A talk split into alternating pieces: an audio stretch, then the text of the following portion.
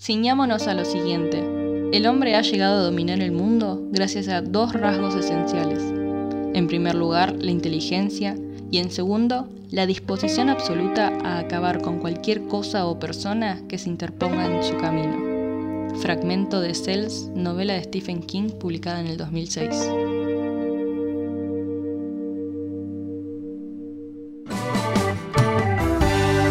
Está mal. Está mal. Está mal. Bienvenidos a nuestro primer podcast de Está mal. Mi nombre es Jacqueline. Alexander. Y Lucas. Sí, mi nombre es Jacqueline Alexander Lucas. Así como. Eh, bueno, El día de hoy. acá estamos. Eh... Menos mal que estamos. Si no querías, ¿qué sería de nosotros si no estuviésemos? ¡Ah, pues te parezco! Estamos en este primer episodio de nuestro podcast Está mal, eh, seguido de la introducción que acabamos de grabar la fresquita, la tienen ahí para escucharla si quieren y si no quieren no pasa nada. Eh, pero bueno, el tema que nos compete hoy es zombies. Chan, chan, chan.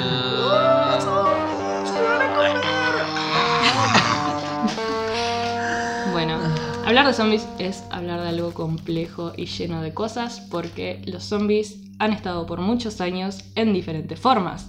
Así que vayamos por partes, dijo Jack el Destripador. Bueno, arranquemos con la definición. Se dice de un término que se refiere, bueno, en términos generales, a un ente que de una forma u otra puede resucitar o volver a la vida. Resulta que el término proviene de Haití, de la palabra zombie, que tiene una palabra que no voy a pronunciar, es muy eh, haitiana. No tenemos la lengua entrenada para pronunciar esas palabras. Bueno, digamos que viene de ahí. Parte de un origen en un culto vudú, tratándose de hechiceros que resucitan por medio de la magia a gente muerta. ¿Por qué lo digo así? Porque me da un poco de cositas hablar de eso. Entonces, en sí, la, la palabra en sí eh, viene de, de una palabra haitiana. Obviamente, eh, la cultura haitiana tenía mucha influencia de África. Sí, y en, en África sobre todo hay varios dioses de la muerte que ellos, eh, que hay cultos que adoran, entonces tiene un poco de sentido ¿no? que haya un hechicero que reviva a toda esta gente y la use para fines malévolos. Claro. Ahora, si vamos a- al hecho de tratar de definir qué es un zombie, ahí es cuando la cosa se pone un poco complicada.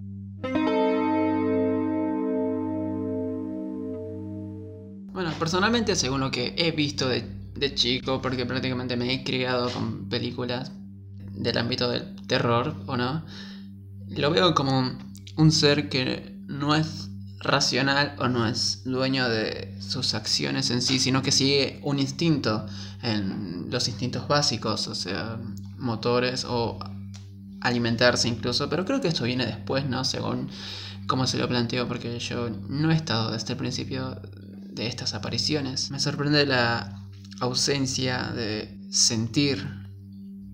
Claro, como pensar. sí, sí, sí, sí. Sí. Sin conciencia claro. y sin sentimientos. Creo que eso es lo que una de las cosas más allá del cuerpo todo demacrado, bueno, la imagen que nos hacemos. Pero eso cambia incluso según nuestra percepción o las distintas adaptaciones de estos seres. Claro. Recuerdo que antes se los conocía como seres mágicos y luego se empieza a transformar en algo más ¿Viral? viral como plaga, ¿no? Sí. Eso- Bueno, a mí no me tocó eh, percibir la parte en la que los zombies eran algo mágico. Tipo, no recuerdo haber visto algo en la que se lo planteaba como algo mágico. Yo tampoco soy muy culta de las películas de terror. Pero sí, si me dijese a mí que es un zombie, se me viene directamente lo de muerto viviente. Es algo que, algo que murió y de repente le vuelve la vida. También, como decías vos, con la pérdida de la humanidad, como el hecho de tener conciencia y tener sensibilidad. Es como una cáscara vacía, básicamente. Eh, si me preguntan a mí, yo creo que los zombies serían seres que perdieron su voluntad, o sea, no les corresponde. Y solamente, como dijeron ustedes, les quedan los instintos básicos, los cuales son comer, sobrevivir, alimentarse. Pero también tengo la parte que me dice que no son eso, sino que son también eh, seres furiosos, como que, por ejemplo, les agarra una rabia y quieren romper todo lo que encuentran en el camino. Bueno, algo que planteábamos eh, antes de empezar a grabar esto es cómo cuando pierden esa humanidad quedan en lo instintivo solamente. Entonces, eh, lo que planteé yo, un animal que seguía solo por instinto, ¿es zombie? Eh, pero bueno, charlando llegamos a la conclusión de que esta pérdida o esta vuelta a solamente lo primitivo mm, no es como un animal, sino que siempre es algo externo que de repente eh, altera la conciencia de ese ser. Pasando esto de la definición de zombies, que seguramente ustedes tendrán la suya propia, que se fue construyendo alrededor de, de lo que ustedes vieron y percibieron. Bueno, eh, más allá de estas definiciones, que seguramente cada uno tiene la suya particular, construida por sus propias vivencias y sus propias, claro, sus propias influencias, hay también cosas que puede ser que sean el paralelismo que hizo que decante en esta existencia de los zombies como entes dentro de la humanidad. Y podemos ver ejemplos. Tenemos algunos ejemplos de la realidad que podemos comentar acerca de los zombies. Realidad. Bien, el ejemplo más conciso que tenemos de la zombificación en la realidad es en la naturaleza. Se encuentra en un hongo, que es el Ophiocordyceps unilateralis, el cual infecta a cierto grupo de hormigas mediante esporas que se introducen en el cuerpo de la hormiga. Estas se alimentan del tejido no vital de las hormigas, permitiendo que éstas vivan mientras lo tienen adentro. Y luego de que el hongo se desarrolla con el tiempo, hace que el comportamiento de la hormiga cambie, llevándola a que se cuelgue de una hoja con sus mandíbulas y en ese momento mata a la hormiga. Los músculos de la hormiga quedan contraídos y el hongo empieza a generar una fortificación en el exoesqueleto de la hormiga, además de em, comenzar a liberar un apéndice que tiene el hongo mismo, el cual libera esporas. Este proceso puede durar de 4 a 10 días. Así que imagínense la cantidad de hormigas que por día que se transformarán en zombies. Y generan más esporas a la vez. Exactamente. La espora Y que se este- metió genera más esporas. Y este es un ciclo que vuelve a repetirse eh, indefinidamente. Wow, fascinante. Todo en beneficio de este, Hongo. de este hongo. Es increíble cómo la, la naturaleza funciona y cómo, no sé, diferencia tanto de la ficción en sí. Ya que hay muchas películas en las que obviamente toda una masa de gente o personas infectadas con esto siguen la voluntad de una sola persona, ¿verdad? Claro. Ahora, no me digas que estas hormigas vienen de África y la palabra haitiana desciende también de los africanos. Yo creo que tenemos ahí una clave a prestar atención. la naturaleza y Creo que África hay que tenerle cuidado. Bueno, claro, años atrás se hablaba del ébola y lo mucho que afectaba al continente, como un virus que dejaba marcas en los cuerpos de las personas. Wow, eso es un datazo, no lo sabía. Tampoco estamos tratando de practicar la xenofobia hacia, hacia los africanos para nada. Aclaramos esto Solamente, para- nada, esto que mencioné las hormigas, creo que habíamos hablado antes de, de grabar de que las hormigas eran de África o no estábamos seguros si eran o no de África. Bueno, y esto de que Haití obviamente tiene influencias africanas. Es más el hecho de las conexiones, de cómo uno en la naturaleza justo se dio la casualidad de que también estaba el origen en lo folclórico, ¿no? Del país. Claro. del- Otro caso, el cual es un parásito que se aloja en los caracoles, pero en este caso es más parasitario que virus o u hongos, por lo que no, no lo contaría tanto como una zombificación, pero bueno, vale la pena nombrarlo porque justamente este parásito al alojarse en el caracol lo que hace es irse hacia las antenas del caracol, a los ojos, no sé cómo le podemos llamar, y vuelve al caracol más eh, voluminoso, más visible, y modifica el comportamiento de este. Lo lleva a pararse en lugares más visibles. ¿Para qué? Para ser devorado por pájaros y así el parásito finalmente poder infectar realmente al pájaro, que es de quien se alimenta y a quien parasita. Wow, impresionante. Siendo que el caracol es solamente un medio, Un medio, claro. un medio, y modifica su comportamiento para llegar a su fin. Sí, ¿no? dicho así suena returbiazo. Sí.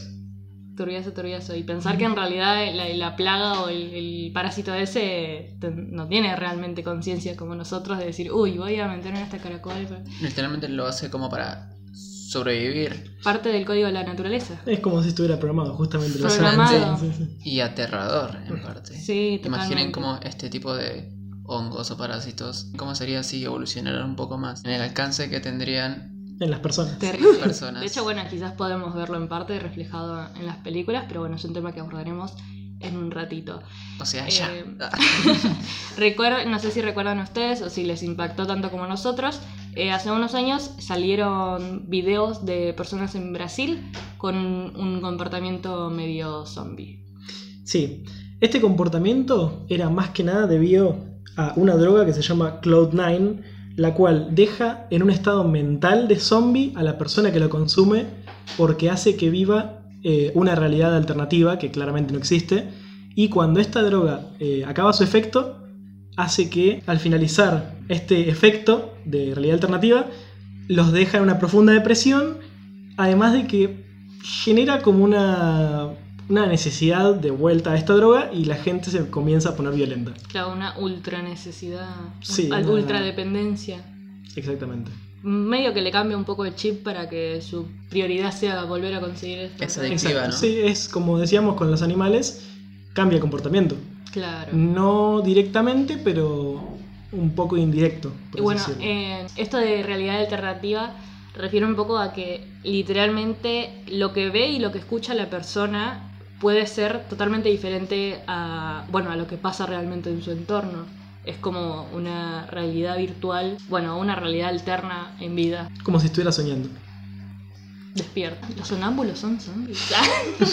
Bueno, no solamente esta droga que apareció en Brasil es la única que genera un comportamiento zombificable, sino que también hay otra droga que, a diferencia de esta, no cambia el comportamiento de la persona, sí podemos entender eh, cambiar el comportamiento como adicción, pero Más allá de ser algo mental, Sí, pasa... va a un extremo donde se vuelve físico, en donde esta droga que es el crocodil, una droga rusa, la cual es una droga del tipo como la morfina, satura las venas de la persona que lo consume y esto porque no se disuelve en la sangre. Esto causa que los órganos vitales y los tejidos comiencen a... morir. Asemejando algo así como la putrefacción que vemos en el cine. Exacto. Es literalmente putrefacción. Es literalmente sí, la, la necrosis y la gangrena que genera en, en los tejidos vivos del cuerpo. Claro, básicamente te empezás a volver zombie, no mentalmente, sino, bueno, físicamente. Te empieza- em- empieza más a parecerse a esta definición de muerto vivo en el, ca- en el- en el hecho de que tu carne empieza a morir. Es como el sentido inverso. Bueno, Son las dos caras de la misma moneda. genial. Esto me está aterrando.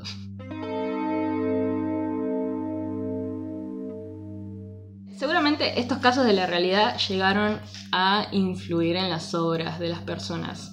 Eh, y digo seguramente cuando en realidad yo ya sé que influyeron.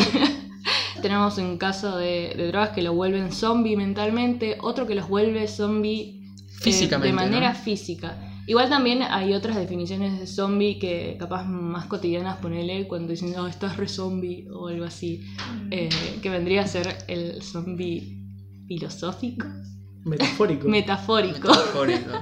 Bueno, debo admitir yo personalmente que en partes me he sentido zombie a veces. He llegado a hacer turnos de 12 horas en el trabajo en las que estudiaba al mismo tiempo y era trabajar, levantarme de la madrugada, trabajar, estudiar, dormir poco, así una y otra y otra y otra vez. Y creo que he sentido esa parte en la que he dejado de sentir y simplemente hacer todo por inercia. Claro, una, eh, se asemejaría esto del zombie por pérdida de conciencia. Eh, Le pasa a mucha gente. Cada trabajador como parte de un engranaje que sigue una única voluntad. Bueno, terminando esta primera parte de definiciones y orígenes etimológicos, podemos pasar a, a las referencias que se fueron dando en las obras de la humanidad eh, a raíz de todas estas cosas que pasan. Hablando de esto de, la influencia haitiana, una de las primeras obras que aparecieron sobre zombies fue un libro de William Seabrook en 1930, en la que él narraba sus experiencias eh, habiendo convivido con, con la cultura haitiana, en la que, bueno, en sus libros narraba como un hechicero, justamente como decía Alexander, revivía cuerpos, obviamente, para convertirlos en esclavos, para que cumplan sus órdenes. Obviamente perdían toda su voluntad. También había mitos y dichos que el escritor había chusmeado sobre la práctica del canibalismo en esas islas. Mira, esa no la tenía para nada. Bueno, ya que él tiró ese dato súper super wow, yo voy a decir que en la película de Disney la escuela se llama Seabrook, obviamente en referencia a la película de Disney Zombies, es ultra reciente, no sé de qué año es. Sí. Pero bueno, la escuela se llama Seabrook justamente en referencia a este escritor de la primera aparición de los zombies en la literatura. ¿Qué pasa? El inicio de los zombies y cómo esto del hechicero sin voluntad, el hechicero que hacía zombies sin voluntad para que sean sus esclavos, marcaría lo que serían los eh, primeros 30 años de eh, los zombies en la cultura cinematográfica, más que nada, porque ahí casi todas las tramas se basarían en que hay un villano que tiene una legión de zombies a su servicio. La única joyita a destacar es una The Walking Dead de 1936, en la que el zombie sería el bueno de la película, solamente en ese caso, pero en el resto son entes. Parecido a esto sucede en los juegos de rol, por ejemplo en Dungeons and Dragons, en donde existen eh, una clase de criaturas, las cuales Reviven muertos. Sí, reviven muertos.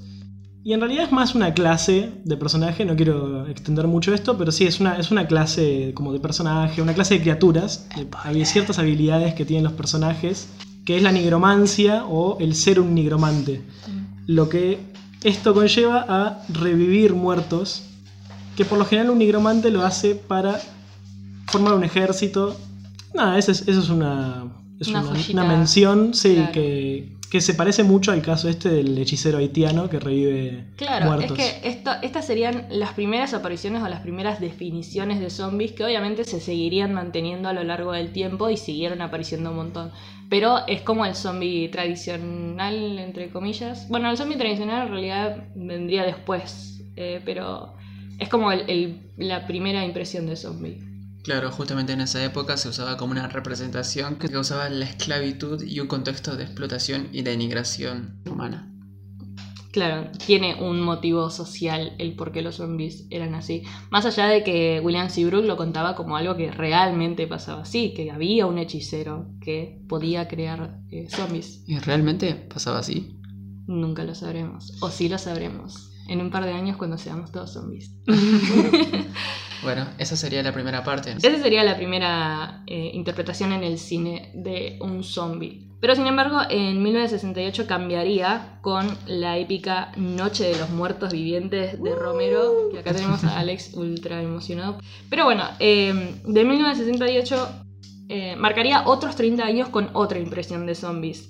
En esta película eh, ya empieza a ser no solamente casos locales de villanos y no sé qué, sino una plaga imparable, eh, muertos vivientes sin control, obviamente, al no tener alguien que los crea para, sino que existen para alimentarse mayormente de carne, luego se introduciría lo de comer específicamente cerebros, pero primero era simplemente carne. Justamente como lo que dijo Lucas, eh, una, un ente, una colmena, algo que solamente busca su supervivencia. Un poco también, si nos ponemos a pensar, eh, el caso, los casos eh, que fueron surgiendo de- en la cultura o así, carecen un líder. Entonces es todo mucho más caótico, por así decirlo. No es un ejército, es una plaga. Sí, bueno, tenemos esto de que buscan alimentarse de carne principalmente, tienen una capacidad de razonamiento limitada, eh, pueden llegar a razonar, bueno, si buscan en, Wikipedia les va a tirar este ejemplo de que hay películas en las que el zombie puede llegar hasta agarrar una piedra para romper un vidrio, o sea, hay cierta capacidad de razonamiento, pero tampoco como para desarrollar un lenguaje o algo. Y su principal peligro consta de que son muchos y todos tienen mucha hambre. Entonces es difícil lidiar con su número. En esas películas el motivo de por qué aparecen los zombies no suele ser muy importante. Pero bueno, eh, volviendo a las influencias sociales, tenemos todas las guerras que pasaron y los motivos que se desarrollan por encima vendrían a ser eh, virus, eh, fugas químicas, radiación, Pandemias. pandemias o simplemente la llegada de un juicio final. Muy religiosa la cosa. Sí, justamente en la Biblia se habla de un juicio final y se habla de que los muertos resucitarán. Qué bueno que no lo interpretamos todo de una forma tan literal hoy en día. ¿No? ¿Deberíamos?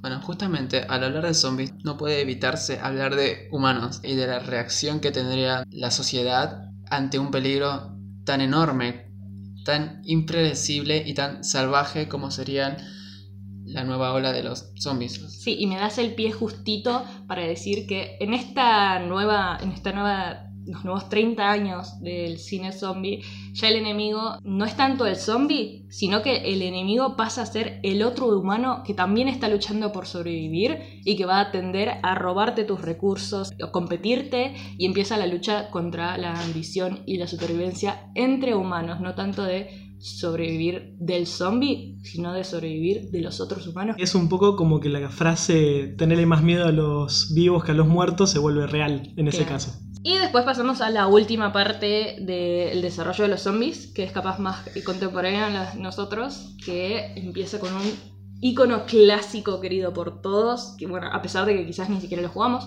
pero... Hola.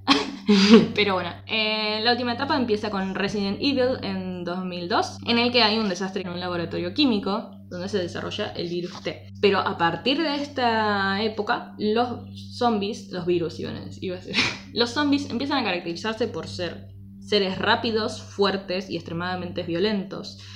A veces inteligentes, como nos muestra eh, Guerra Mundial Z.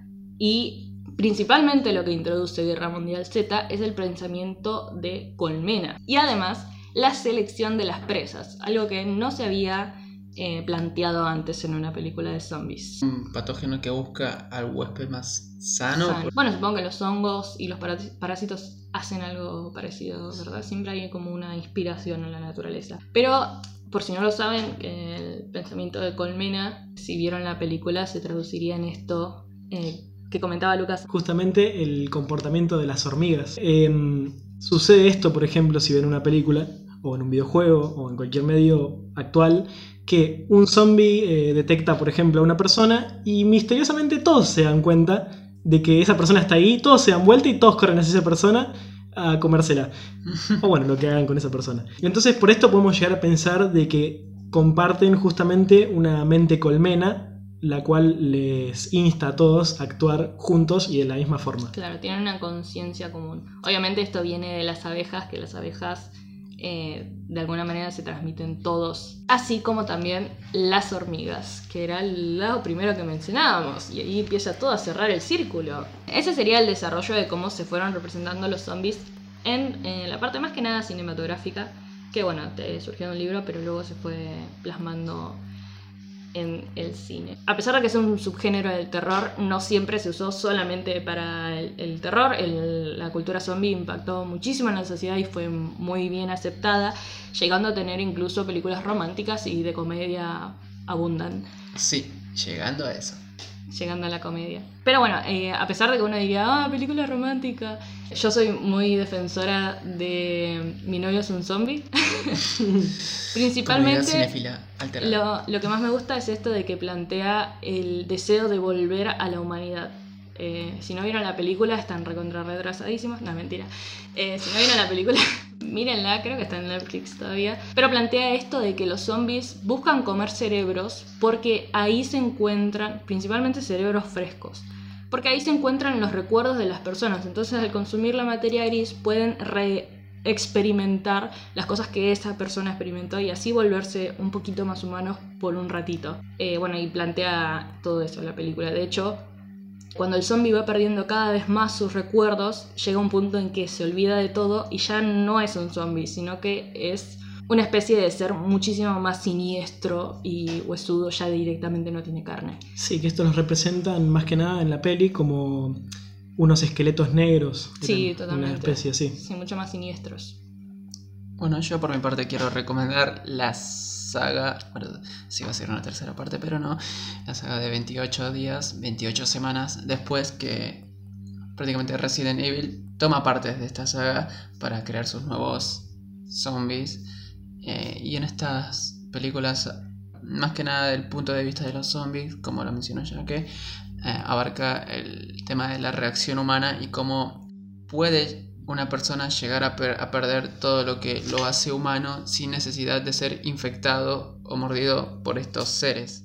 Sí, muestra la, más que nada el, el exponente mayor que es la crueldad de los humanos y el egoísmo, más que nada, por cómo se salvan eh, su propio pellejo y abandonan a los demás a su suerte. Eso es una cosa que siempre es recurrente en las películas de zombies, en los juegos también. Típica, no, saludan a mí, patada. No, vos te quedás con los zombies, yo me voy a saludar. Lamentablemente es algo que se nota muy real y que creo que se asemeja mucho más a la realidad que personajes heroicos, como vemos en otras sagas. Claro, puede ser. Mm, Más humano desde el lado más egoísta.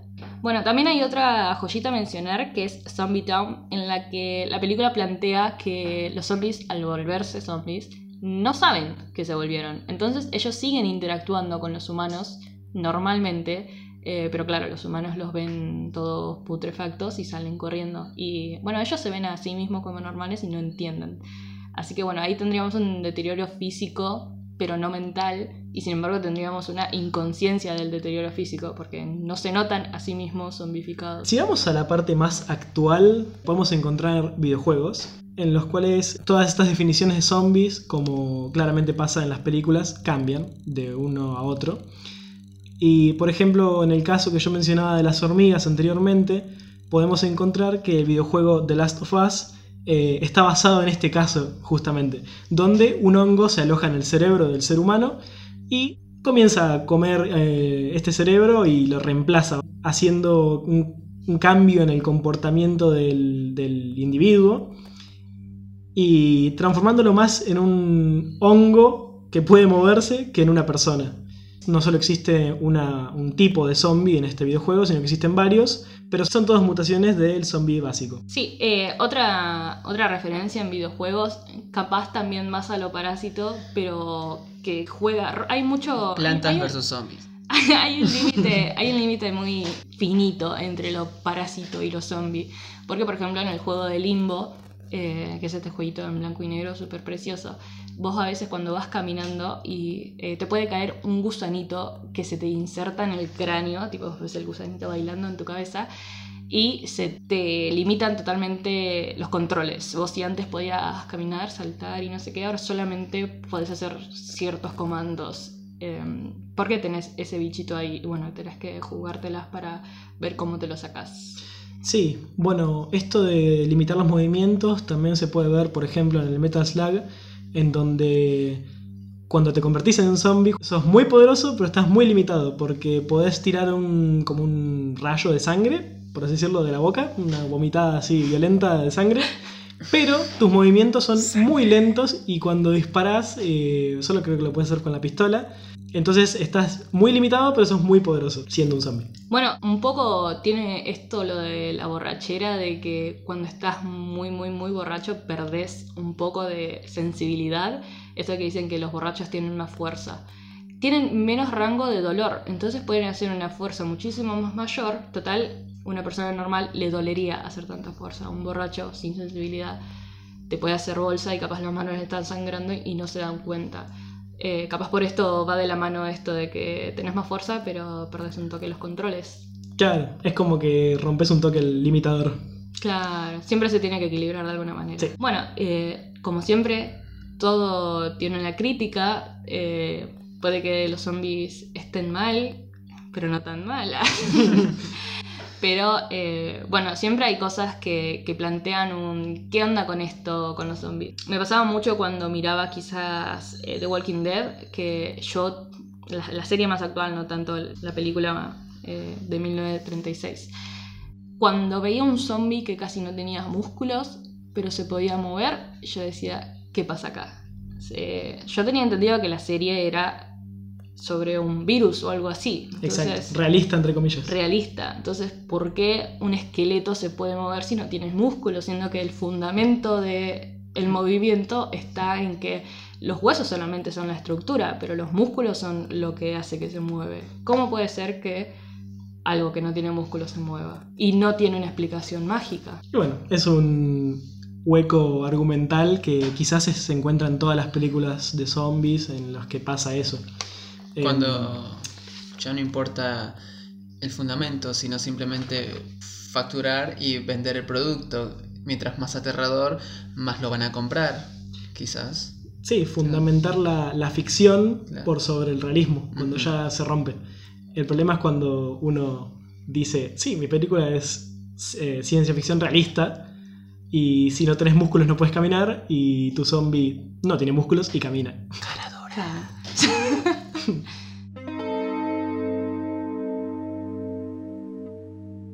Siempre está bueno recordar esto de que siempre que se hace alguna manifestación artística va a tener algo de crítica social o va a tener un fundamento detrás. Tenemos desde el esclavismo hasta los hechiceros que reviven muertos, eh, de las guerras mundiales y las influencias de los químicos.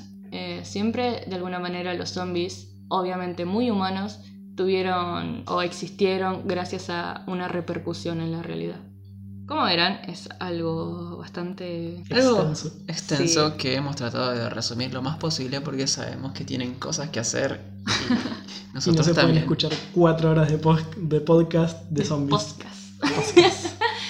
Eh, pero bueno, es un poco remar en dulce de leche tratar de hablar de un tema con tantas, tantos vértices y tantas aristas. Y tantos años de existencia. tantos años de existencia, porque fíjense de que en realidad antes de que se publique el primer libro había una conciencia de zombies a los que no se le decía zombies. Exactamente, sí. En varias mitologías podemos encontrar em, ejemplos de zombies que en su momento no, no fueron llamados zombies porque claramente la palabra vino de Haití. Un ejemplo que se me ocurre ahora puede ser eh, los Draugr de la mitología nórdica, los cuales son muertos deshonrosos que están como cadaverizados, como los zombies, y se arrastran sin hacer ningún sonido eh, y lo agarran a uno por atrás cuando está dándose un paseíto por Niflheim. Estos muertos son deshonrosos justamente porque los muertos honrosos eh, son los Ingeriar que van a la batalla y mueren en batalla. Claro, iban a otro reino Sí, diferente. van Valhalla. Pobrecitos. Hay data, hay data sobre los zombies, hay muchísima. De algún lado surgieron y a algún lado nos llevarán. Bueno, justamente casual, eh, no sé en qué momento estarán escuchando esto. Nosotros estamos en marzo del 2020 en Argentina y en este momento hay toda una crisis mundial, se podría decir. Es una pandemia ya. Una pandemia mundial en el momento en que estamos grabando esto. Surgió en China una- un virus que se empezó a esparcir. Dicen que, que lo originaron en un laboratorio de China, dicen que no, ya empiezan todas los, Las teorías. las teorías conspirativas. La Pero en fin, cuestión. El coronavirus, un virus que ya existía, eh, mutó y surgió el COVID-19, del cual en ese momento que surgió no se tenía cura, se esparció increíblemente rápido. Un montón de gente empezó a morir y se empezó a expandir a todo el mundo al momento de que hoy estamos eh, con uno o dos muertos en Argentina. Sí, más o menos. Bueno, hasta que nosotros sepamos confirmado un muerto en Argentina, como 24 infectados. Crisis total, que si se cierran los aeropuertos, que si no se cierran los aeropuertos, que gente que vuelve de otros países, principalmente en Italia murió muchísima más gente y mm, está haciendo un desastre a escalas mundiales, está cayendo la bolsa y nosotros cuando empezamos a delimitar el orden de temas lo sacamos por al azar, con un dado de rol, obviamente. y eh, da la casualidad de que nuestro primer podcast tenía que ser de zombies y da la casualidad de que lo teníamos que grabar en marzo del 2020 cuando el coronavirus está invadiendo todo el planeta. Cuando algunas personas están en cuarentena. Qué Todo lindo. pasa por algo, vamos a sobrevivir, somos humanos y somos egoístas. Si este podcast... Porque eh, no hay virus más aterrador que el ser humano. Wow. Uf, profundo. Sí. Si este podcast no se sube otro al mes siguiente, tengan por seguro de que nos Morimos. Estamos muertos. Nos vamos a ir a buscar. Qué bueno que podemos dejar esta herencia. bueno, que tengan un hermoso mes, una buena semana, un buen día. Nos, Tarde, pueden, noche. nos pueden encontrar en Instagram como arroba estamal.podcast, en Twitter como estamal-podcast. Lo subimos a iBooks. Si utilizan iBooks pueden feedbackear por ahí. Eh, nos estarán escuchando por Spotify, YouTube o donde nos encuentre la vida y Google Podcast. Totalmente ha sido un placer compartir esta charla con ustedes y hasta la próxima. Y recuerden, si los cruzamos, les pegamos un tiro en la frente. Zombies, ojo, no vivos. Mm, ¿Cómo sé si no están infectados? Nos vemos. Nos vemos. Hasta luego.